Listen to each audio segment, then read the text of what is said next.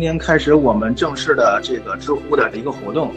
那我们的这个议题呢，其实有挺多的，也一提到一些这个相关的科技类的呀，一些技术迭代呀，能够改变人们生活的呀。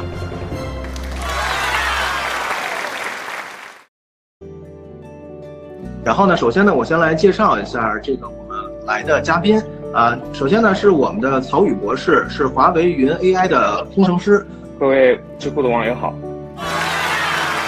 好的，然后呢，是我们的这个格兰投研的这个国际货币研究所的特聘研究员格兰老师。大家好，大家好。啊，然后呢，是我们这个想飞的石头，是我们的知乎科技领域答主，是呢这个呃国产的这个 GPU 的技术专家。哎，你好，我我修正一下，就是我是在国产 GPU 企业里面，但是我是做机器学习相关的，就分布式这一块的。那我呢，先给大家抛出一个议题，就是你看现在咱们这个火火爆全球的这个 ChatGPT 呢，它到底是何方神圣的？它的诞生对于人工智能来说，它究竟意味着什么？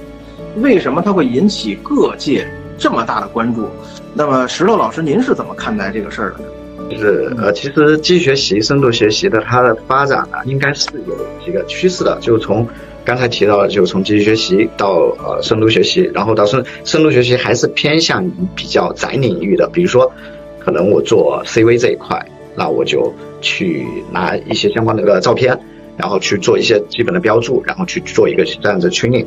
然后呢，呃，到了后面就是呃在那个 foundation model，就是在大模型这一块就。培训练的 model 里面，他们发现其实有一些通用的知识，尤其是在 NLP，就是在自然语言理解这个领域里面，就是我们会发现，呃，某一个词，其实在不同的领域里面都会有相，呃，一样的这样子的一个意义。所以基于这样子一个通用的一个知识表表征这个呃逻辑上面，就有人提了类似于的一个 foundation model 的一个概念，就是我们可以通过海量的一个数据，这个数据量可能是数以十亿计或者数以百亿计的一个数据量。然后在这这一些呃语料的低成本的语料上面，我们去做一些通用的一些呃相关知识的一些学习。比如说最经典的就是以一八年的时候，呃那个谷歌提出来了呃 bot，就是我通过去把一些语句当中的一些词给它 mask 掉，就是把它遮掩掉，然后通过它的上下文去预测，以此来强化出它对每一个词的理解。然后基于这样子一个背景，其实就会诞生了。呃，提到了那个 foundation model，然后 foundation model 呢，呃，其中就经过了 GPT、BERT、GPR，然后三、三点五，然后以及传说中的四啊这一套，包括最近火爆的这个 Chat GPT、GPT，呃，人工智能来说啊，我觉得它应该是一种，呃，如果从大的来讲，是一种概念的一个转换，就是怎么去趋利这样子的方法，可能对于其他方面的，呃，就是比如说包括数据啊。包括算力成本啊，包括各种 infra 这一块的，可能是和呃前些年的是完全不一样的。这个我我有很深刻的一个感受，这个大概是我我的一些理解。然后我可能需要一个数据，因为在这个之前，我我也是第一次呃来直播做直播。我之前做算法出身，我稍微去查了一下谷歌 Trend，。我发现一个很惊人的数据啊，我不知道大家有没有对这种热点词汇去去看它的那个趋势的一个习惯。我发现那个 Chat GPT 和之前我们比较关注的 Stable Stable 那个 Diffuse Diffusion 的那个那个东西生成的那个就是纹身图的这一块，我发现呃它的搜索热热度如果以国家计，中国是如果它的指数是一百，可能美国只有十七，然后以地区计的话。呃，前十或者前五吧。中国的城市里面，上海和深圳排名 top 一二，就分别排名 top 一二。这个数据其实挺有意思的，我也我也我也想 share 出来一下，大家可以聊一下。我们先请教一下德伦老师吧，就是您对现在这个 ChatGPT，它现在这个这么火爆啊，这个您觉得它对于人工智能来说，到底意味着什么？为什么会引起这么大的关注？您您是怎么怎么怎么看待这个事儿的？呃，我觉得首先感谢大家的这个关注，然后我觉得说跟人工智能的这个变化的话，呃，两点变化吧。我觉得第一点的话，过去的 AI 它更多的是在感知层面，啊，就是说呃，我们比如说我们抖音刷到视频，那可能是我们平常看的一个东西，然后它进行一个算法的一个推荐。第二个特点的话呢，我觉得就是呃，比如说我们平常这种呃淘宝上的购物啊等等，它其实对我们的这个偏好其实都是。非常的了解的嘛，它通过它的模型去算我们的这个各种的偏好，所以它更多的集中在这种呃感知层面。那么现在这种 AI GC 的话呢，更多的话是这种叫所谓的这个呃 generative 嘛，它是为了内容的生成，对吧？那么这种内容的生成的话呢，呃，我觉得就是体现在说之前我们可能呃没有说这么直接的感受到说，哎，一个问答可以做到这么的这么的呃。呃，这么的综合啊，这么的，这么的，这么的有智智慧的感觉，这么像人，那这种感觉是没有。其实就是 AI 生成内容这件事情，其实是现在我和我们和之前传统的 AI 的一个最大的一个区别。啊，包括我觉得其实他之前也做过一些事情，可能大家没有那么关注啊。呃，就像呃之前那个 DALL-E 是做那个画画的，你只要说你的描绘一幅画，然后他就会 AI 给你画一幅画。那种画画的水平，实际上已经达到了那种，呃，普通的这种画画的，呃，中中中中中级画师的这种水平吧。我觉得这个其实其实那个时候大家还没有那么重的重视，只是说现在这个呃 Chat Chat A P A G P T 的话呢，它更多的是说它的范围更广了，不仅仅是说用于这种插画行业，而是说你可以用在各种各样的行业，像机器人呐、客服啦。呃，各种就是你只要是 to B 的行业，其实都可以用这种啊 A I G C 的东西。所以的话，未来呃，我觉得整个的呃我们的整个商业界吧，会因为这个呃 A I G C 这整个的这个变化，特别是 Chat G P T 这个变化啊，发生特别大的变化啊，所以整体的这个产业是一个大的变革。第二个层面的话，其实我也对国内的这些 A I 厂商呢，呃，有一些忧虑。呃，就是说我们的特特别是在中文环境里，那我们的母语，对吧？但是啊，美国人在这方面反而表现的比我们还更好，比我们自己的百度，比我们自己的这种三六零表现的更好。其实我们在中文的这个语料库上是有优势的啊，但是而且其实百度在之前包括它的参数库也是有优势的，这些都是有传统优势的。但是啊，我们这块儿没有做的特别好。啊，因为这个东西它本质上它还是 to B 的生意是做的最好的。你想我们，呃，这个百度这样的一个公司，那我们做出来一个人工的特别智能的一个客服，然后我们把这个客服，比如说打比方授权给咱们知乎，对吧？那只要是知乎的用户都可以调用这个接口，啊，都可以使用这项功能，啊，这个对于百百度的估值是变化是非常非常大的。包括知乎的，呃，前两天的这个。呃，这个涨幅大家都看到了，其实也觉得呃这样的一个结构特别特别适合呃知乎的这样的一个一个环境啊，所以我觉得呃未来的发展的话，我觉得更多的是看我们这些国产的厂商能不能尽快的呃追上 Open AI 的这个这个这个进度啊，因为我觉得这个是挺难的，因为前两天呃咱们 Google 的这个 Bard 这个模型。啊，是不是已经就是爆雷了，然后导致 Google 当天的股价大跌？啊，就是答案是错误的。那么，嗯，我觉得 Google 都会出这样的问题，那就不用说我们自己的这种呃自己的这些公司了。我觉得未来可能也会呃出现各种各样的问题。那怎么去克服这些问题？我觉得国内的话，可能已经是这个达到天呃 GPT 二点零的水平。那对于 GPT 三点零的水平，我觉得我们还有很大的差距。在我的眼里的话呢，呃，因为这两天其实我也跟呃行业。专家有访谈过嘛？我不是学计算机的啊，但是我们基金公司的话，其实是会有一些呃跟行业专家去访谈的机会。那访谈的专家也说，就是说我们软件上跟这个呃跟这个一线的啊这样的公司，实际上有两到三年的差距。也就是为什么这两天其实呃大盘在炒的都是这种偏硬件的这种行情。啊，为什么呢？因为其实大家都明白了，就是软件上，啊，我们其实跟呃 Open AI 或者跟 Google 啊这种，我觉得一线或者二线呢啊差距还是比较大的啊。我们目前还是在偏啊三线的这种水平啊，而且呢，未来的话呢，可能因为美国已经这个制裁我们的这个高端的 GPU 了嘛，我们用英伟达的这个 GPU 也不让采购了，AI 芯片等等。所以这块的话，它整个的炒作逻辑就呃转移到了一些新的一些概念上，比如说呃光电共同分装是吧？这个 CPU 的这个这个这个概念，或者说炒一些光模块的一些概念，比如像什么啊中汽创啊这种东西，或者是炒一些呃芯片类概念，像海光信息啊，或者说穿呃那个龙芯高科啊这种啊开始炒这种偏呃偏中间的这种概念去走了。啊，所以我觉得呃股票上的行情的话呢，跟现实生活肯定是有区别的啊。我觉得今天呢，我也多愿意听一听啊各位专家呢关于这个呃技术面方面的一些东西。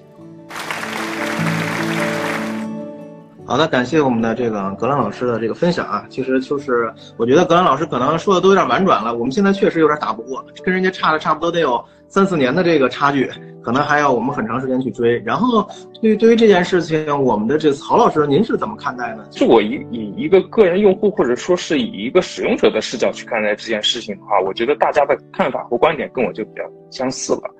呃，因为我包括格兰老师，其实刚刚讲的也非常专业啊。虽然格兰老师很谦虚说自己不是搞计算机的，但是像我这种搞计算机的人，听起来也感觉他对于上下游包括整体的技术的理解已经是非常的正确了。但是具体我们自己做计算机的人其实是知道的，就是在 AI 原来的 AI 实际上它是有一定的使用门槛的。就比方说刚刚石头老师提到的这种类似于 CV 的这种嗯 AI 模型的话呢。我们曾经还是有一部分的这样的一些数据收集啊，包括微调啊，甚至包括一些这种在线部署的这个流程，才能让你去用出来一个你想要用的一个 AI。但是在 ChatGPT 包括 GPT 三最大的区别的话呢，其实是它的 user interface 发生了相对来说比较好的一方面的改进。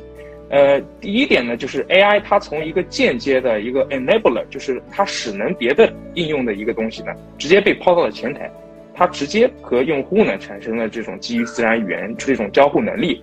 第二点呢是它的人机交互界面，包括我们用过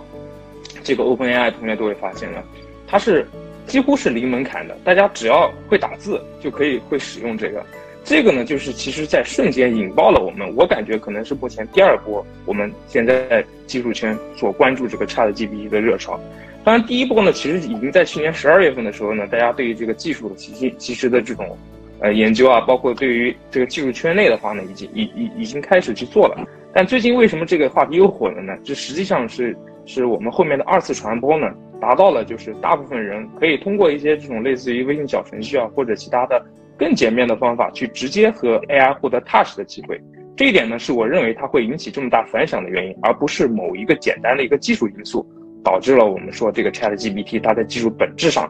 和我们过去的，比方说这个 GPT 的 Transformer，包括 Reinforcement Learning from Human Human Feedback 这个调优技术，本质上没有天翻地覆的一个区别。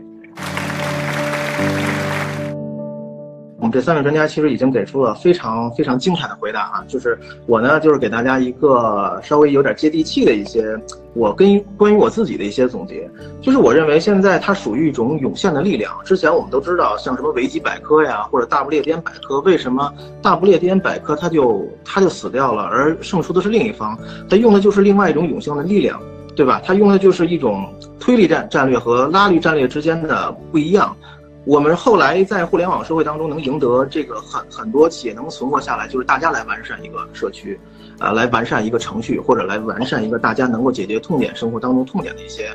呃，应用也好。那么现在呢，可能是更多的是。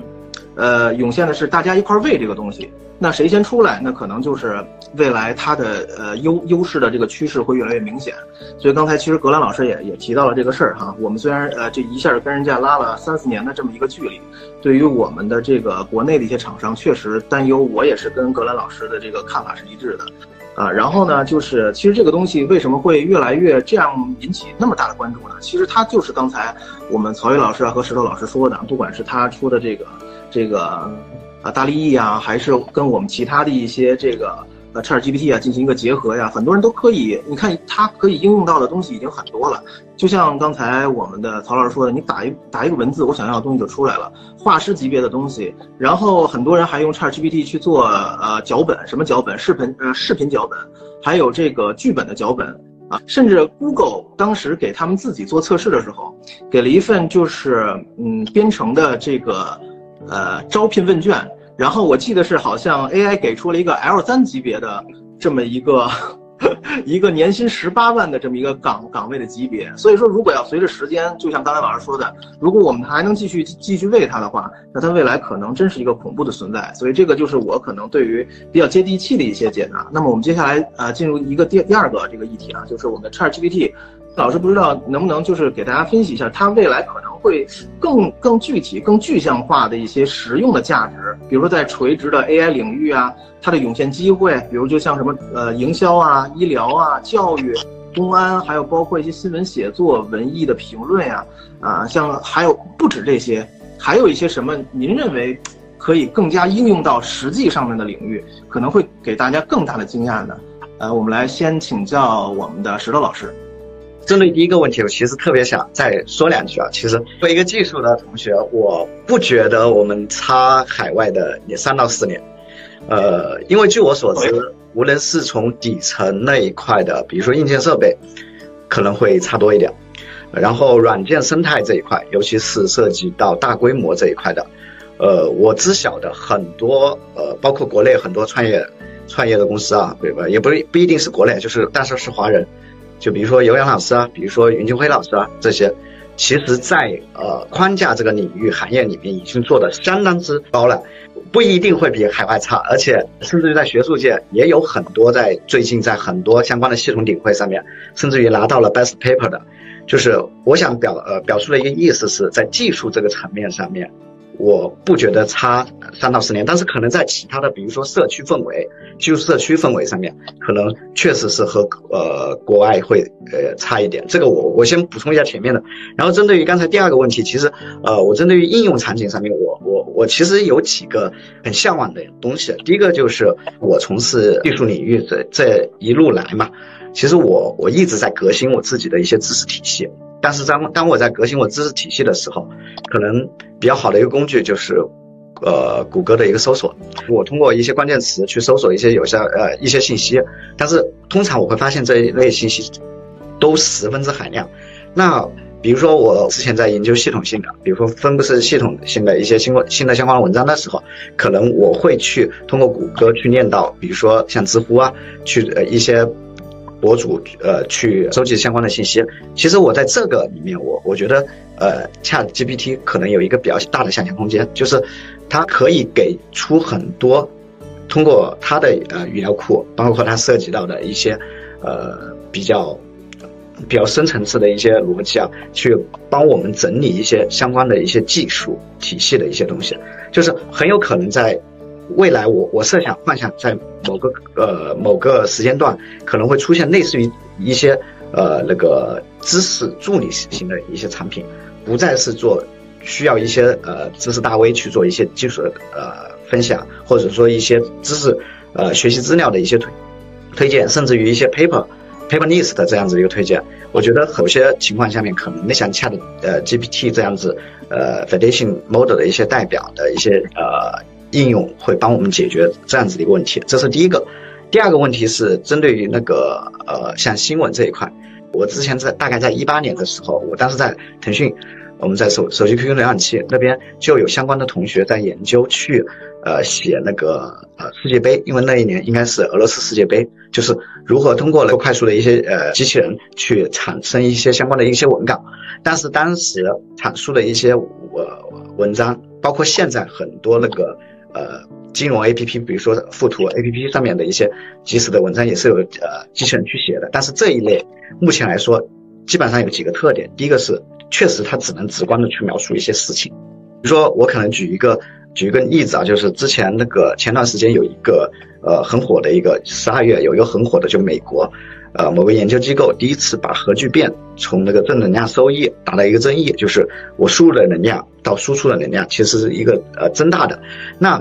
针对于这样子一个新闻，其实可能以以往的一些机器人，简单的机器人可能直观的能阐述一些这样子事实，通过一些呃别的一些呃新闻的途径，能快速的去截断，做一些基本的总结。但是，呃，是否如果说 ChatGPT 出来，呃，能能否在这个层面上，比如说它从一些海量的文献以及历史上的一些呃科普文章的一些资料，能跟我快速的去解释。比如说核聚变是什么？呃，能量那个增量的这个概念是一个什么东西？觉得后面可能在这个层面上面，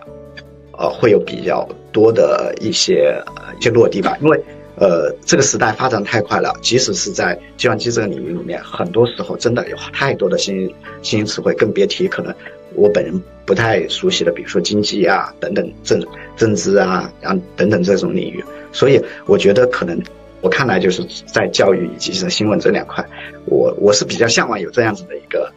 呃工作的，对。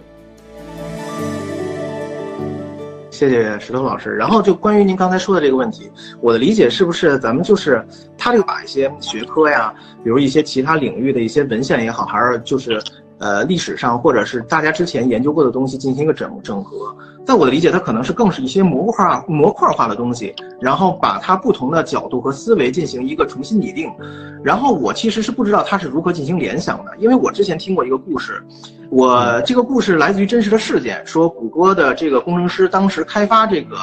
这个 Chat GPT 的时候，他们嗯在在去感知他的情绪的这个问题上，好像有点神乎其神。那个意思就是说，你认为自己是一个人嘛，对吧？然后。他其实从技术路径上，他是如何实现的？包括我刚才说的那个问题，在我的认知里，它可能只是一个模块化的东西，然后进行一个随意组合。但它怎么是进行联想的？怎么进行联想的？然后是怎么进行一个，就像您刚才说的那一套东西，从技术上咱们怎么去解读这个事儿呢？因为您刚才提到了嘛。OK OK，呃，你刚才说的那个事件，其实我也之前有关注，应该是谷歌的一个系统叫 Lambda，也是一个类似对话，就是大概。是说它内部有一个呃，现在在互联网公司啊，或者说做 AI 的公司里面，通常会有一个部门，呃，或者说有一群人，他在做一些 AI 伦理方面的工作。这个其实在学术界和工业界目前都有一些落地，但是据我所知，那个人后来被开掉了。很早很早以前还没有，可能在只有在文学的那种。呃，里面我们去说谈论机器人的时候，就会呃生成就提一些呃机器人什么定律啊，什么定律来保证人类的安全嘛？就比如说永远不会伤害人类这种子，呃，就是说呃害怕机器人有一些思考，呃，这个东西其实我觉得是这样子啊，就是我觉得。我个人感觉目前完全没有这样子的担忧，它可能更多的实际上面还是一些统计上面的一些工作。然后你刚才涉及到了推理这一块的工作，我觉得，呃，第一个就是说，从统计、从数学这个层面上面，其实它可以完成一部分推理这样的工作。这是第一个，就是可能你像现在恰 G 恰的 GPT 做代表的，其实，在不远的之前，大概几年前。也火过一波那个人工智能技术，就是知识图谱。它其实是呃，当时很多学术呃圈的人，包括工业圈的人，认为它能来解决一些推理性的事情。呃，事实也是如此。就是知识图谱在那个互联网里面，就前面有提到的，叫在推荐啊，包括搜索里面，它做了很多很有意义的一些工作。就说一个热点事件，它可以呃落地到它怎么从最开始它产生的到后面。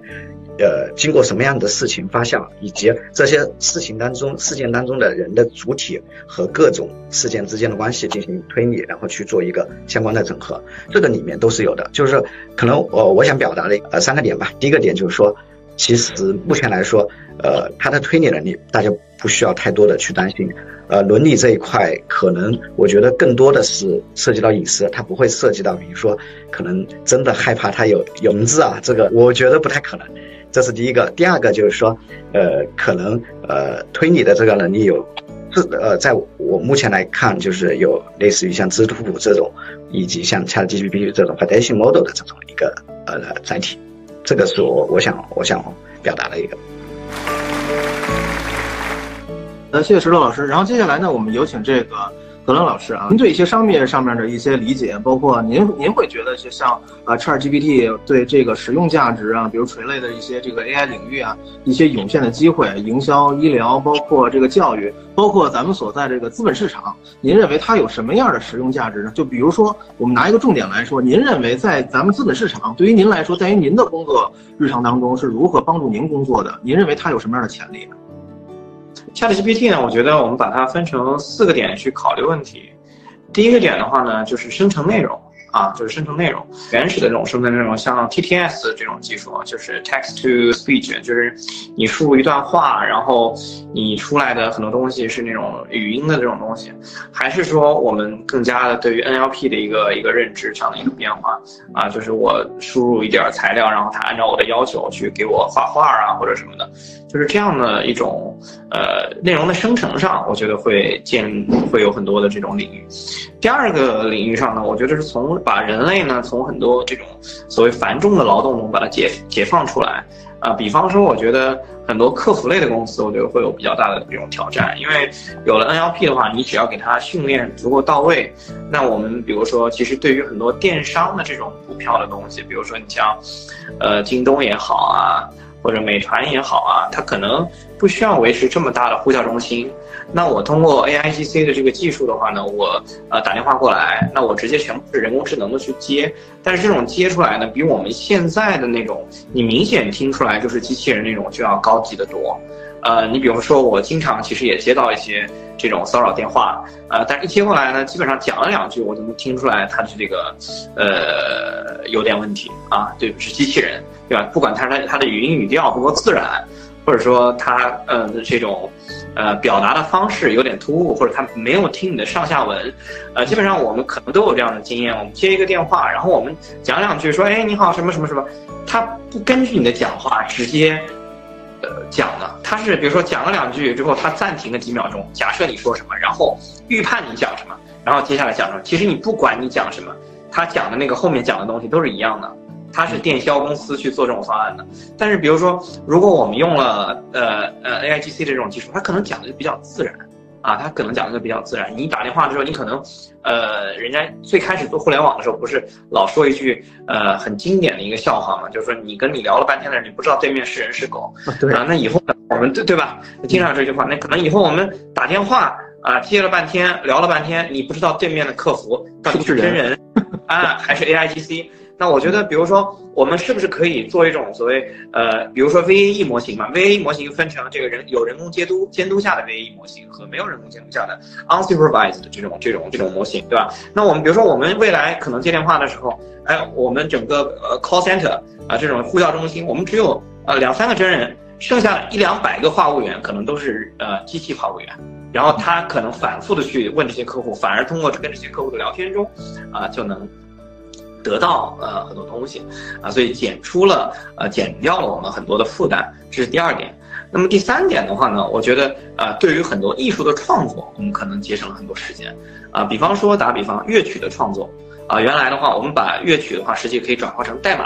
啊，原来我们可能呃可能大家知道一个一个经典的这个例子，啊，就是呃贝多芬他是没有写出这个有一个叫第十奏鸣曲的，呃，那么。这个实际上前一段时间，那个波恩的音乐音音乐的这个音乐家们演奏了 AI 作曲的这个音乐曲啊，贝贝多芬的音乐曲，他就是他学习了贝多芬的作品，然后谱了一首曲子，然后呢，大家学了他的东西之后啊，那么实现了这个。那一样的道理，有没有可能，比如说《红楼梦》啊？那我们知道张爱玲老说这个人生三大恨是吧？海棠无香，《红楼梦》未完，十居九次是吧？这个三大恨。那《红楼梦》呃，大家都知道最后几十回那个是高鹗续写的，有没有可能 A I G C 之后，我们把前面的《红楼梦》啊学了几千几百遍之后，未来的《红楼梦》仿照曹雪芹的作品啊，能够写出来，把《红楼梦》未完这个遗憾啊，把它把它写出来。所以我觉得第三呃，就是对于这个艺术创作这块儿。啊，也是有有有有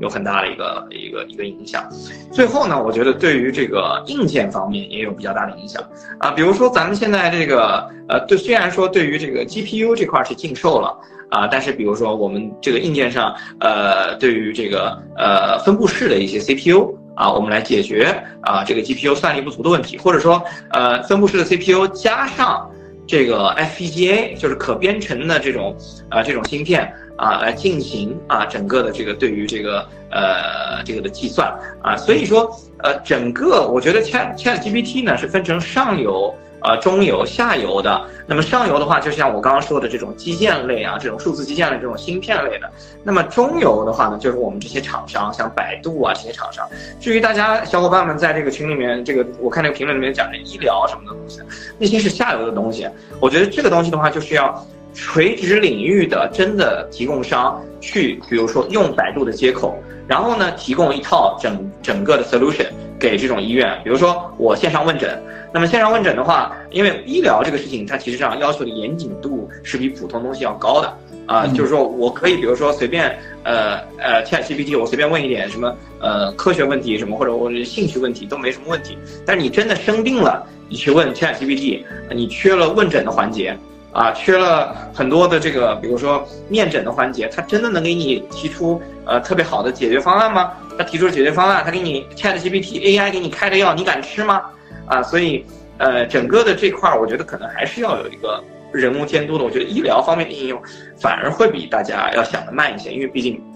涉及到呃伦理学。啊，涉及到这个很多东西，其他的呃这种方面的东西，所以我觉得大家把 AI 呃这个 AIGC 也好，ChatGPT 也好，呃我们把它分成三个阶段的东西。上游我们对于硬件有什么样的需求？啊，中游对于啊比如说我们那样的呃这种厂商有什么需求？下游对于一些啊这种硬件就是应用型的啊缓场景，比如说打比方，游戏公司，我是一个游戏公司，那我游戏公司的话，我可能不太会啊直接呃。去开发这个 Chat GPT 的模型，因为这个模型毕竟是个大模型嘛。但是比如说我里面 NPC 的讲话，我可不可以调用百度的接口？我可不可以调用 OpenAI 的接口？那我的 NPC 的对白就会显得非常有意思，啊，非常有魅力，就像一个真人一样，NPC 跟你聊，对不对？那就是到了这样的一个环境，所以游戏厂商他也可以去接，但是更多的呢是对于具体应用场景的一个优化。所以我觉得大家不要把 Chat GPT 啊去泛泛而谈。呃，更多的还是从上游、中游、下游把它分成呃三个层次啊，我觉得去思考问题的话，可能更加系统性一些啊，基本上就这样。老师，关于这个，您觉得应用这个领域对于营销啊，然后医疗啊、教育或者您感兴趣这个领域，您有没有什么奇思妙想或者特别猎奇的方式，是觉得哎，它在哪个领域现在还没有被发现这个价值，然后您觉得比较有意思，可以跟大家分享一下。其实呢，跟我个人经历有关系啊，因为我对于人工智能的研究呢，一直是遵循着可能刚刚石头老师讲的那个机器人的这个线路来走的，就是包括阿西莫夫在科幻小说里面的那些东西场景的话呢，其实在我很小的时候呢就启发到了我，包括我后来呢去做这个强化学习相关的研究的话呢，入行的话呢也是为了去寻找有没有一种可能呢，能实现于这种类似于科幻小说里面的我跟那个机器人去对话。它在实体环境里面帮我们去做事情的这回事情，实际上呢，我觉得这个东西很有意思。就是 Chat GPT 呢，目前在虚拟环境里面已经能把我们人类的意思的理解的相相当来说是大差不差了。但是呢，在我一个相对来说曾经是有机器人背景的人看来的话呢，它还没有跟现实产生实际上的物理上的联动。诶，这就是我实际上最关心的一个点，就是。呃，我们讲了这么多这个上游产业、中游产业和下游产业这些东西的话，大家其实都是在一个偏虚拟的这样一个环境里面去提高我们整体的这个流转效率。而我想的东西呢，实际上就是说，既然 ChatGPT 现在它已经可以领会很好的领会人类的思维了，并且呢，它在这个基于我们刚刚可能可能猫叔讲的这个。这个多轮推理能力啊，包括 chain of thought，就是只有这种模型变得很大的时候，它才会涌现出来的这种逻辑思维能力的话呢，给了我们很多很多的惊喜。所以说呢，在这一点来说的话呢，我们已经相当于有了一个从虚拟世界和人类的自然语言沟通的这么一个出口。但是呢，我们目前来说呢，还缺乏就把这个这个出口呢和人类的这个物理世界再度联系起来的这么一个过程。呃，我相信可能。嗯，很多人有可能看过以前那个有一家美国的公司叫 Boston Dynamics，就是那家做那个机器人翻腾跳跃的那家公司。哦，对对对。它和 ChatGPT 呢，其实相当于是大家一个是在物理世界中，一个是在这个偏虚拟世界中，都是非常优秀的一些公司。我是十分难以想象，如果把这两件东西结合到一起，我们究竟有一个什么样类似于我们接近阿西莫夫科幻世界里面的这样一个应用啊？这一点是我非常非常感兴趣的一点啊，然后另外一点呢，就是呃，其实呃，甘老师刚刚其实也从投资的角度提到了所谓的这个有一点这个周期轮动啊，或者说是，呃，这个技术本身呢，其实它也是有这个周期轮动性的。这些年的话呢，这项技术其实诞生了，比方说我们跟柯洁下下这个围棋啊，可以打败世界冠军，包括他可以去跟人类玩 DOTA，然后呢，这项技术呢。就沉寂了一段时间，它经历了一段技术的沉，就是相对于来说平静的时期。但是呢，最近几个月，这项同样的技术，哎，它又经过一轮周期，它穿越回来，给了我们这个 ChatGPT 释放它自己的这个能力。所以说呢，我们从技术人员角度来看的话呢，也是可以看到说，类似于像投资理念这样一个市场，你愿不愿意投资这个技术？当这个技术在某一段时间内。遇到瓶颈的时候，你是坚持还是放弃？我觉得 OpenAI 实际上呢，它做做对的一点呢，就是在强化学习这个技术领域呢，它不断的在一个这个这个周期中去穿越，并且坚持下来。所以呢，我们就可以看到这个 OpenAI 它的这个这个 ChatGPT 的中间一位领衔的研究人员叫 John Schuman，他既是一个非常有名的这个强化学习算法的研究者，也是 ChatGPT 中很多算法的一个背后的男人。所以呢，只有这些技术的周期加上投资的周期，两者周期呢相辅相成，我觉得呢，我们才能真正的看到，就是我们在市场上有资本推动的这样一个技术的一个蓬勃发展啊。这个是我觉得 可能可能虽然投资领域我是一个小白啊，但是看技术的周期轮动，我我觉得还是很有意思的一个现象。嗯。呃，格伦老师，您认为就是在呃 ChatGPT 的，就是在它的泛娱乐领域，然后包括 AI 的创造营销方向，还有包括它的商业想象力，就是您认为，呃，它的未来的商业的方向和哪个方面更值得去挖掘？呃，还有现在嗯已经上市的这些些公司，已经很多股价都已经上涨了。然后您您是不是认为它的价值已经体现在了它的这个价格上？那我谈一下就是关于这个资本市场影响啊。资本市场的话，首先现在基本上你能想到的直接相关的公司已经涨了百分之三十到四十了。所以你现在在现在这个节点去做的话，呃，基本上就是接盘的事儿。嗯，然后呢，你要说，嗯，咱们去看说有一些大票，比如说像百度，这个是真的中游里面的以后的绝对的王者啊，这个不用说。呃，为什么呢？因为百度在这块的积累是很大的，而且对于百度来说，这是他一场呃不得不胜的 战斗。为什么呢？因为你看咱们现在在美国来说，呃，OpenAI 火了，谁最得意？微软在得意，为什么呢？微软的 Bing 就是那个搜索，中文叫什么？必应。必应搜索的话呢，其实已经整合了 OpenAI 的东西在里面，啊，对吧？也已经整合了 OpenAI。你现在在英国、美国的那个 Bing 里面做搜索的话，OpenAI 的那个答案已经可以直接放上去了。啊，所以你说说的话呢，微软在搜索引擎这个领域里面呢，它是 number two 的，它不是老大，甚至不一定是 number two，可能雅虎能跟它份额比一比，谷歌是绝对的老大。那为什么谷歌这两天的股价大跌呢？实际上呢，就是因为呃，谷歌这两天的这个呃，它的 Chat GPT 这样的类似这种呃这种人工 NLP 的这种这种软件，它的回答并不尽如人意。A I G C 这种软件它并不尽如人意，所以的话呢，大家会觉得，哎，以后搜索的入口会不会有变化？以后大家就不用谷歌去搜索，我以后都用必应去搜索，因为必应有 Open A I 啊，有有有 Chat G P T 啊，你 Google 用不了这个，所以对于整个的微软来讲，它整个的估值是非常不一样的。那微软现在持有 Open A I 的百分之四十九的股份，啊，所以的话，我觉得从美股市场来讲，直接最受益的。肯定是微软，啊，那么你在国内来讲的话，最强的呢应该是百度，但是的话呢，这有一个问题来了，就是这些票呢，它实际上来说呢，已经基本上反映出来了资本市场对它的偏好，啊，那么微软也涨了一波了，啊，然后呢，这个呃百度呢也涨了一波了，甚至咱们今天直播的这个平台，呃，知乎也都涨了一波了。对吧？所以说，呃，你说有没有高估啊？不敢讲，但是说，我认为已经没有预期差了。那么再往下的预期差在哪里呢？就要往这个上游和下游去找。那么还是那句话，上游的话，我们可能去找两个方向。第一个方向的话呢，我觉得是搞找算力方向，啊，就是算力方向的话，比如说我们去看一些，呃，比如说打比方，数据中心的一些东西。或者云云计算的一些东西，或者 CPU 的一些东西，或者 GPU 的一些东西，国产 GPU 对吧？虽然说我们还不能做到二十八纳米以下的制程，但是二十二十八纳米以下的成以上的成熟制程，是不是也可以？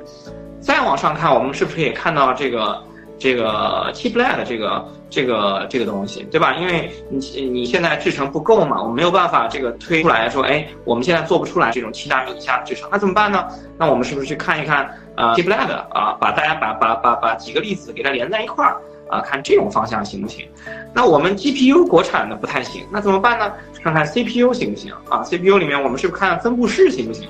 啊，分布式里面我们可能有主要看两家是吧？一家海光叉八六的，呃，一家是这个呃我们国产的那个呃龙芯高科是吧？我们自己的呃 Long Arc 的这样的一个东西。所以说，基本上方向上来说，就是往算力方向上面找，然后再往下看，我们可能是不是可以看到，比如说云计算这个方向，因为呃，我们是不是考虑考虑，呃，云计算这个方向有哪些东西可以看啊？所以一点点去看啊，我觉得呃，整个的资本市场的东西的话呢，呃，不太和技术方面的东西直接对应，因为比如说我们很多时候我们去看到一些东西，觉得你这个也能涨。你那个也能涨，人家偏偏就能涨，为什么呢？因为它有想象力啊。比方说昆仑万维这个公司，我打个比方啊，这个不是说黑这家公司，但实际上它在这个呃 Chat Chat Lab 呃 Chat GPT 上面没有任何的呃技术积累，它基本上就是传统的东西。但是市场说你有你就有啊，在这种主题阶段的话，实际上它是看不出来太大的业绩的啊。必须过了一段时间，我们找到了说真正业绩阶段的时候，我们看报表，然后再能找到那个阶段的东西。这个阶段实际上就是看。呃，谁更符合概念，谁更有机会受到这个呃资本市场的这个青睐啊？我觉得是呃是比较呃简单粗暴的这么样一个选股逻辑。真正到推敲技术啊，是推敲这个呃 AMD 的 A 一百和我们的这个这个这个这个呃这个芯片的差距有多大？呃，我觉得这个的这个这个这个这个不太好去去直接去推断的，因为我们国内的硬件上的差距跟国外，呃，客观上，呃，不管是 CPU 也好还是 GPU 也好，呃，都是都是存在的。我不能说我们去去去否定说我们现在先进制程上都能超过美国人，我觉得是客观存在的。但是在资本市场炒作的时候，它不一定是按照技术去论英雄。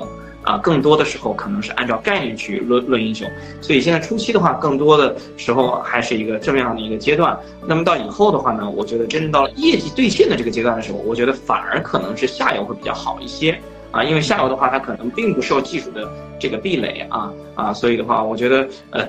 往后看的话，呃，初期这种零到一的阶段的时候，不不用过度的去考虑啊技术上到底行不行，更多的是一个这个炒概念的一个东西。啊，那么到中中后期的话，我们再去看一看啊，到底有哪些的这个东西？我觉得可能到了四月份啊，到了下个月的时候，不不，这个月底啊，可能这个这个 ChatGPT 就跌了一波了啊，就可能会炒完了一波之后，大家击鼓传花结束了，然后最后散户接盘，最后往下就就就就就下来了。那最后呢，可能到了在呃一季报出来之后，哪些真的受益的公司啊出来了啊，那些公司才会往上涨。所以大家现在还是一个呃，去调研初期概念，然后去跟着概念去做，然后呢去找尽量的去找一些有确定性的东西啊。等到了这个三月份之后，我觉得再去找一些这个更加有确定性的东西，可能会比较好一些啊。嗯。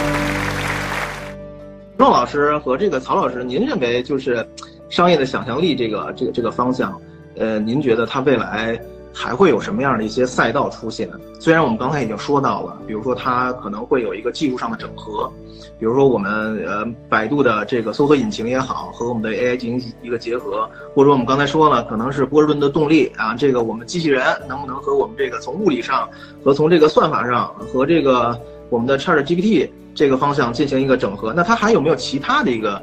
一个应用？就是大家也可以开发一下脑洞，或者您根据您的这个一个领域。您觉得它会有一个什么样的方向？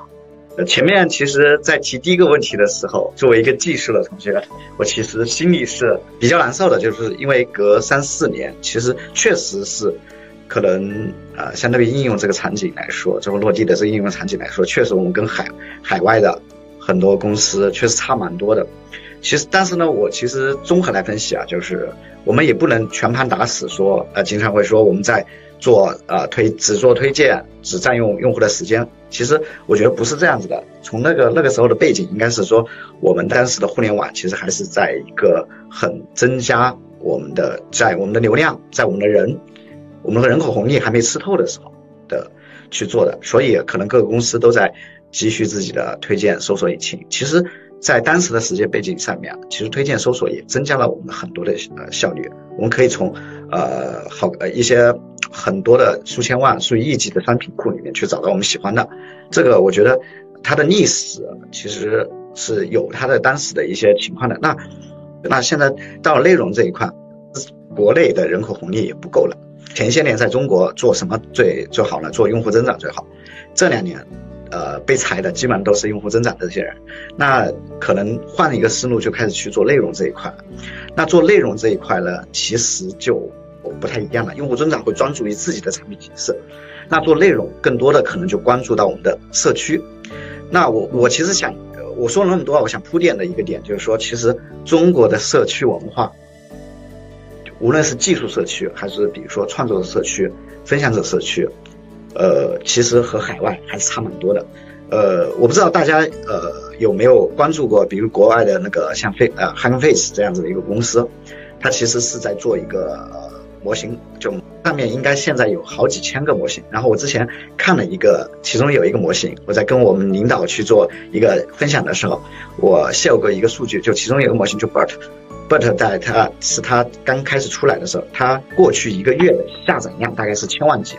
是个什么概念呢？就一月更新的 APP 的次数能达到千万级的少之又少，可能就 Top 几里面能达到了。然后，呃，这个充分能说明在海外的模型社区啊，就是呃人工智能可能大一点说，人工智能社区的活跃程度是比我们国内要高很多的。那其实我觉得可能更多的一些差异在于这个地方，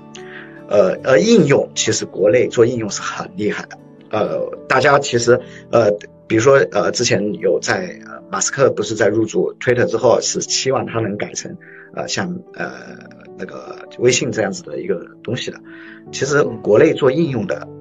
留人太多了，公司经验已经很多了，但是国呃国内做社区这一块的很少。我我认为啊，其实呃为什么国外能快速的出 OpenAI 这一个东西，除了它历史的一些背景以外，它的技术社区的文化，然后人工智能社区的文化。是分不开的。我前段时间有去观摩推特上面的一些讨论，我发现推特上面的技术讨论，呃，是很很活跃的。但是国内可能我们在技术层面上面讨论，呃，会相对来说比较少，更多的可能是在应用场景这样讨论。所以我觉得未来除了在这个应用之外，可能我我觉得大家可以多把呃眼光关注到，类似于像技术社区，包括比如说我们的开源社区。比如说那个各种呃什么阿帕奇基金会啊，比如说比如说那种模型社区，比如说像那种呃国内的基础各个基础循环下组织的一些技术社区，可以都去参与参与，包括呃甚至于使用 Chat GPT 的这种创作者社区，这种可以去参与参与这样子的一些工作，而由此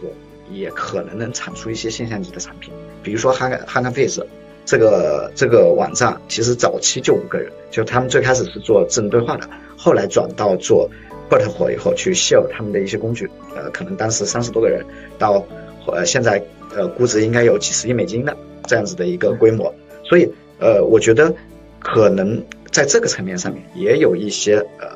后面做呃应用的一些情呃一些背景吧。然后我知道的是国内现在有一家就是以阿里。去做的就是叫 Motoscope，就是叫摩塔社区，也尝试着想做 Hugging Face 这样的东西。其实我特别希望他们能成功，因为这样子的话，其实我们有一个技术人去讨论的，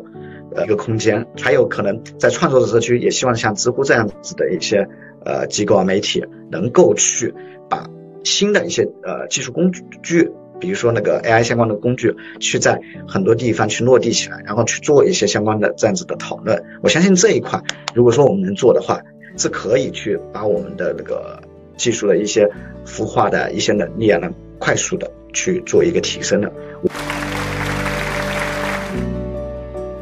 我下面想问一下曹宇老师，您认为现在很多现在网上有很多人都说啊，说这个，比如像我们做自媒体的这些人，那会不会以后被这个 ChatGPT 所所所替代？呃，这个人家什么全知全能，你们这些知乎的这个答主能是啥呢？人家迅速能够给给出答案 等等诸如此类，您是怎么看待这个事情的？我认为不会啊，就是先给大家一点信心啊。为什么我认为不会呢？就是为什么我们有的时候会认为 ChatGPT 有这种。全能全知的感觉呢？因为实际上是和它的训练过程有关系的。它实际上呢是穷尽了世界上大部分的维基百科的资料，所以在知识面的覆盖上面呢，它的知识面覆盖面肯定是要比绝大多数的个体要强的。所以一个个体在维基百科面前都是一个看起来很弱势的群体，在 ChatGPT 面前就更不用说了。但是如果说我们自己在往这个行业的纵深，包括领域知识的纵深呢，往下去钻的时候呢，其实我们就会发现 Chat GPT 它有的时候就会露出马脚了，包括我们这一次的这个这个谷歌的发布的这个事情，其实很多人在这个为什么会出现这样的事情，就是因为普通人很多这个做这个宣传的人，他其实没有办法去校验我的这个 demo 他的知识是否正确。所以说，在这种情况底下的话呢，一个专业的人士，一个天体物理的博士才能看出来，GoGo 的这个宣传才有这样的问题。所以说，我不觉得他是在这个领域里面会有这样的问题啊。这个这个是我个人的观点啊。刚刚刚那个我们聊的很多二级市场的东西，它的周期性或或者这种变化，其实我作为一个技术人员是完全的。呃，不理解的啊，就是为什么会炒作这样？但是我们看一级市场的话呢，相对来说它就更稳定一点，它的这个上下游产业链也也也也更加的这个清晰。我不知道猫叔在这个一级市场有没有一些这个相关的一些策略啊，尤其是在 ChatGPT 这方面。嗯，我跟我的老大之前去做过一级市场，然后，呃，一级市场的血雨腥风其实是要比二级市场来的更猛。我给大家讲一个事儿，就是如果你要在二级市场能够稳稳定定的去赚钱。你要去一级市场去搏那个那个概率，呃，也就是说去腥风血雨跟人杀出来，你觉得哪个会更舒服一点？所以最后大家为什么干二级市场会很多，干一级市场的就不多呢？因为一级市场你当时以当时的那些变量，以当时的那个眼界，你认为这个世界，在我看来这个技术它就是 number one 的时候，你不到两年或者不到一个月两个月都是有可能新的技术路径就会出现了。比如当时我们去看新能源车的时候，特别搞笑，那时候还有这个政府补贴呢，然后让我们去看那个车子，那个车子就是四个轮子，然后有电池，差连个空调都没有，车的续航能力就十五分钟，它愣能融到资，然后我们的老大还认为它很有潜力，为什么？因为以当时。十五年前的那个眼光，十年前的眼光，你看这个东西，你就觉得这个东西是有商业潜力的，但你完全不知道它里面的电池技术，包括它的电控等等诸如此类，其实它比你要想象的要复杂的多得多。包括刚才我们的蓝老师说，他其实比较喜欢做一些上游，但是上游的东西呢，它又是已经，你看芯片的东西已经被被卡口卡很死了，下游的应用到底那个终端在不在你手里，你的控制权在不在你手里也很难说。所以我给出的投资就是建议，就是一级市场如果。你能不碰就不碰，因为我们能干多大事儿，就能赚多大钱。那超出你能力圈的范围的事情，你千万不要干。包括我刚才讲的那个车的那个事情，美国通用有几，那个是死人堆里爬出来的公司，啊，对吧？包括别克也好，等等诸如此类，还包括日本的丰田，那都是已经打出来。那你知道同一个年代有多少个车企，甚至有五百家、上千家车企在同一个平台进行竞技。在那种竞技的情况下，你觉得你真的能够投资到，不管是一级市场还是、二级市场，你真的能投到那个风险吗？你真的能够投到那个别克和通用吗？你根本不可能的。所以，所所以说，对于对于我来说，一级市场，我通过那次的教训和经验，我是不会再碰的。包括包括我们今天的这个 ChatGPT，我一直在说一个问题。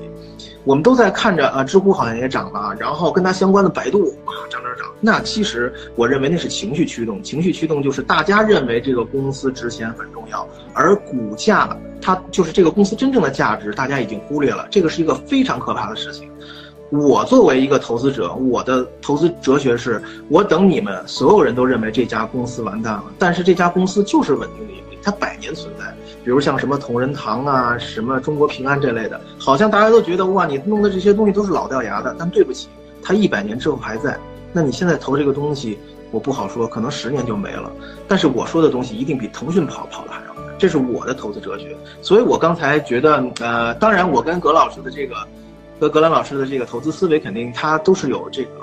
互相有博弈的。呃，所以我可能是一个就是输家策略的投资者，那蓝老师可能是一个赢家策略，就是他认为一个市场上谁比谁更聪明更重要。我认为我要跟着国运走，我要跟着趋势走，我只要傻傻的，因为一个国家任何一个指数和一个科技指数，你从右边往上看，它都是滚滚向前的。你如果你一一千多只股票，你赌你你能赌赢哪个？你的胜率基本为零。但如果你指数，但如果你买行业指数，你的胜率提升了百分之五十。你买国运的 ETF，上证五零还是怎么？那你那你可能胜率你就更高了。我们我们再去赌价值和成长，我不赌，我直接直接大指数买了，那我就稳稳的就跑赢了。但如果我们再用巴菲特的资产配置理论，比如说我就买债券七七成，比如你有一百万，你有百分之七十的钱你去买了债券，百百分之三十的钱。你去买了股股票指数，在常年下来，十五年的周期下面，不管熊市还是牛市，你只要拿得住。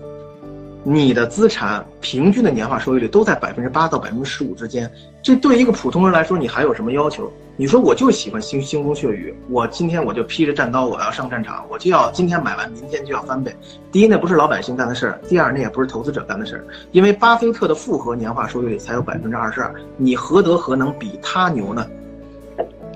所以这是一个智慧的问题。就呃，关于这个。嗯，ChatGPT 的投资项的一个总体的一个解答吧。我是一个比较偏价值类的投资者，我去捡那些你们认为市场上没得救了，什么保险那都是夕阳产业，但是它百年存在。什么医药企业，你认为这已经炒过了，炒概念炒过了？不对，它的实际公司，它每年真真真真正的盈利，其实比你想象的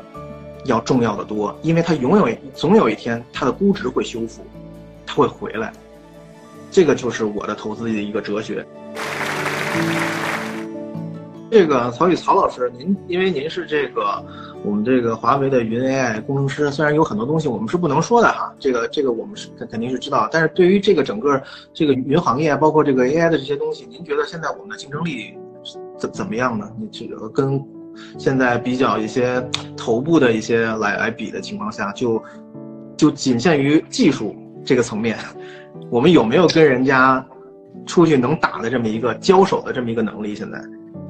呃，实际上这方面我们公开的资料大家也不避讳啊。我我们必须要承认，就是在于这个领域，美国仍然是领先于世界其他国家的。无论从市场的它占有率，包括它的技术领先度来讲的话，它依然是走在这个创新的前端的。就甚至出现呃一些非常有意思的现象，就比方说 Amazon。它其实它的云计算部门是盈利的，但是它的零售部门是亏损的。实际上它做了什么事呢？它是在拿云计算补贴它的零售部门，它就能达到这样的一个体量，对吧？包括我们国内的一些有商是类似于阿里巴巴也想复制我们的类似于呃这个亚马逊或者 AWS 的这种成功的商业模式。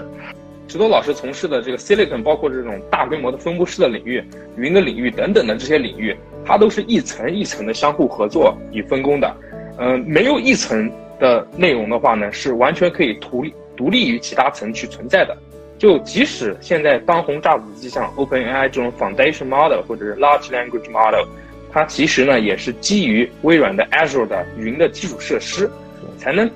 获得我们今天的这样一个成就。我们实际上呢要正视这个我们在技术上的一些这个差距，同时呢，在这个生态上，包括我们未来的这种这个协同上的话呢。也要走我们自己自主的一个道路，这个呢，我觉得其实最最后的话呢，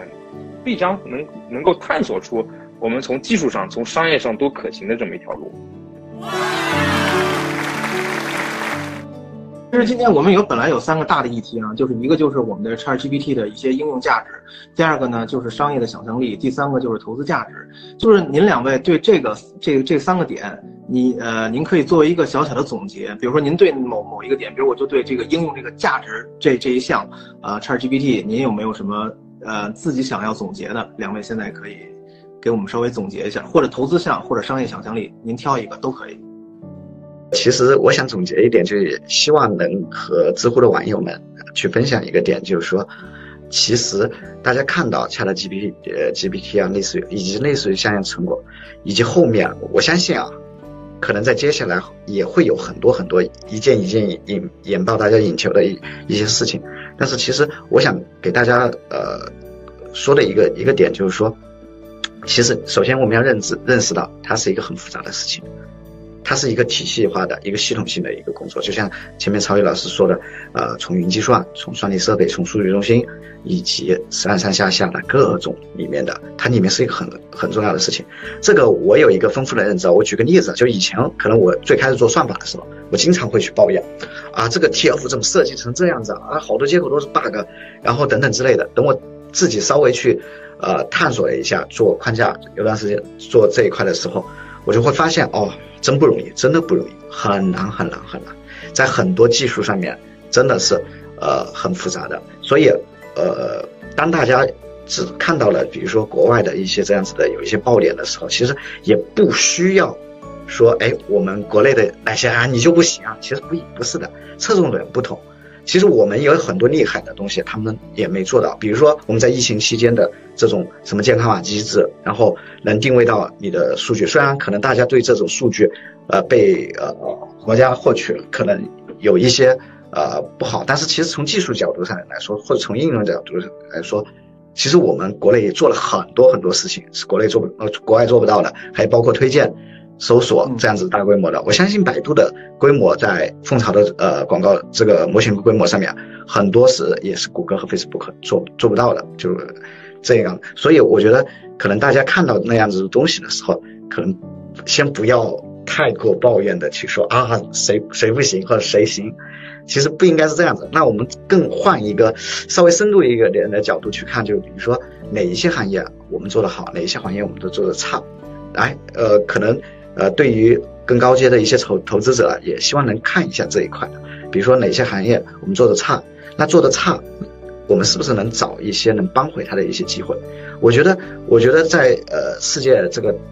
大背景下面啊，没有说什么东西是不能做的，或者说是做不好的，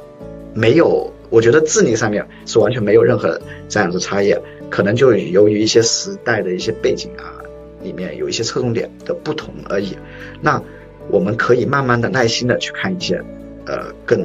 更多的一些东西，比如说，可能我们就知道了，其实恰的通过恰的 GPT，我们知道了，我们可能社区文化这一块不如别人，那 OK，我们来改，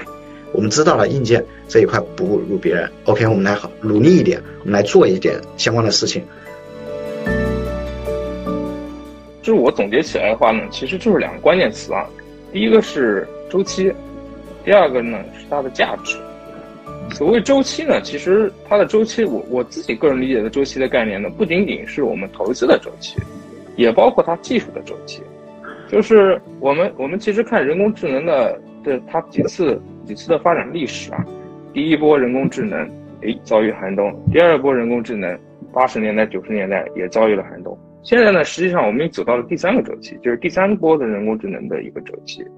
在这个周期里去穿越呢，实际上对于每个人来说的话呢，尤其对于投资来说呢，是一个相对来说比较痛苦的一个事情。因为，因为我们最终的这个周期的话呢，关联到我第二个所说的词，就是价值，就是最终它的这个投资的价值会回到技术能够带来的本身的价值。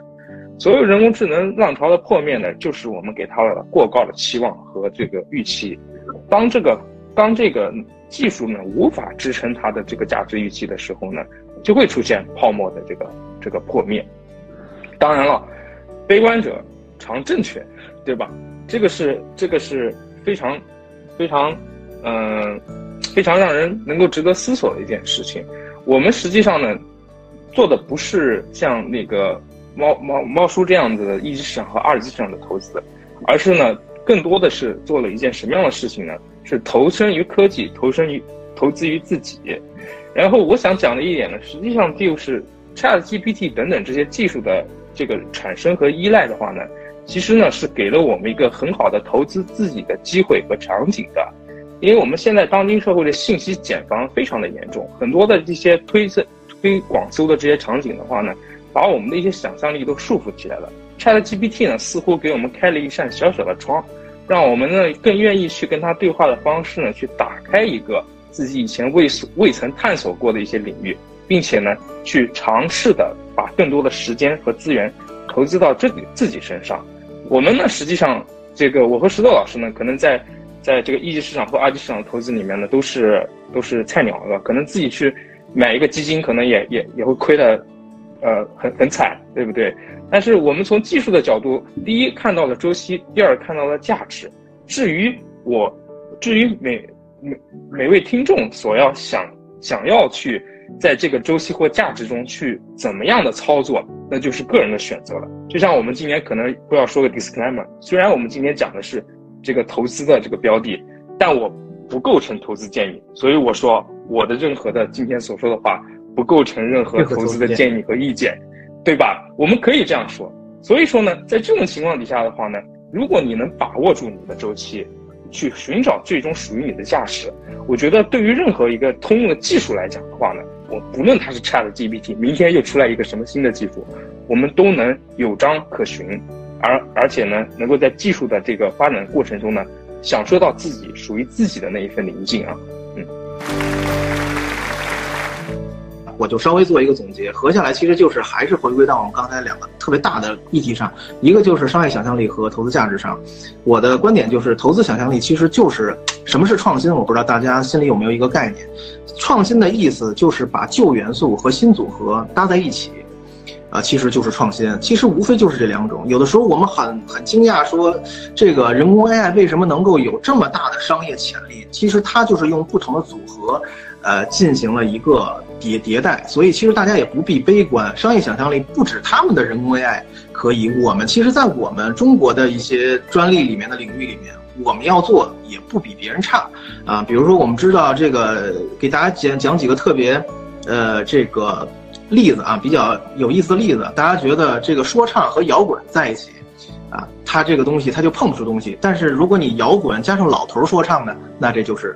那这个就是创新。商业的这个东西，就是把你熟悉的东西换成了旧元素或者新元素新搭配，它就形成了新的呃商业想象力。至于这个 ChatGPT，它只不过是一个载体，大家没有必要非得觉得，哎呀，我是不是错过了这一波之后，这个东西我我没有赶紧想到别人前面，我就失去了这个自己呃商业化的那个能力。我觉得大可不必啊。所有的商业化其实，呃，总有一些模型，就是人自己做商业的这个东西，人家模型其实早已经出来了。然后能不能做成，其实死在路上的你很多都没有看到。我还是那句话，就是刚才我们石头老师和曹老师说的都挺好的，就是我们，呃，比如说未来 ChatGPT 和物物理上和这个算法上进行结合，那可能是我们真正的，呃，这个变化的那么一个阶段，那可能会真的出现，嗯，比较惊艳的地方。至于投资项的东西，也是投资价值，我还是那句话，新的东西出来。呃，一定要给时间进行一个让它去验证，因为巴菲特也说过嘛，对吧？那市场是什么？是称重机，对吧？你用时间去测试它，你不要去动不动一个新的东西出来了，我没有抓住我就要进去。换句话说，其实我很不看好最近大家都是一窝蜂的短线往里冲花，就看涨了我就买。如果大家都是。追涨杀跌的话，那么问题又来了，那你是不是那个最后接盘的人呢？所以这个就是我们今天所答的所有的议题，包括呃我们技术项的这个石老师啊，还有呃石头老师啊，还有我们的这个曹老师都给我们解答了非常详细的一些这个问题，还也拓展了我这边的这个知识的荒原哈。然后还有投资项呢，我们的这个蓝老师刚才也给我们这个分享了特别厉害的这个分析的角度。啊啊！我看到的不只是他在做研报这方面，做买方做卖方，他其实是有自己的研究的。但是呢，呃，我们回归过来，我们四个人都是完全不同的个体。也许他是在那个领域，呃，是做这样的，可能我有我自己的投资哲学。大家希望大家能够找到自己契合的那个点，大家认为对的那个点，呃，然后去根据自己的独立思考，做出在投资上的判断，在商业上的判断，以及对，呃，这个未来 ChatGPT 的应用上面，大家都有很好的。自己的一个想法，这个是最好的。呃，感谢我们的石头老师，还有我们的曹老师。呃，如果有机会，看看下回还能不能跟两位老师一起继续探讨我们的科技领域的话题，还有投资领域的话题。感谢两位老师。好的，好的，好的。谢谢各位，多谢多谢各位。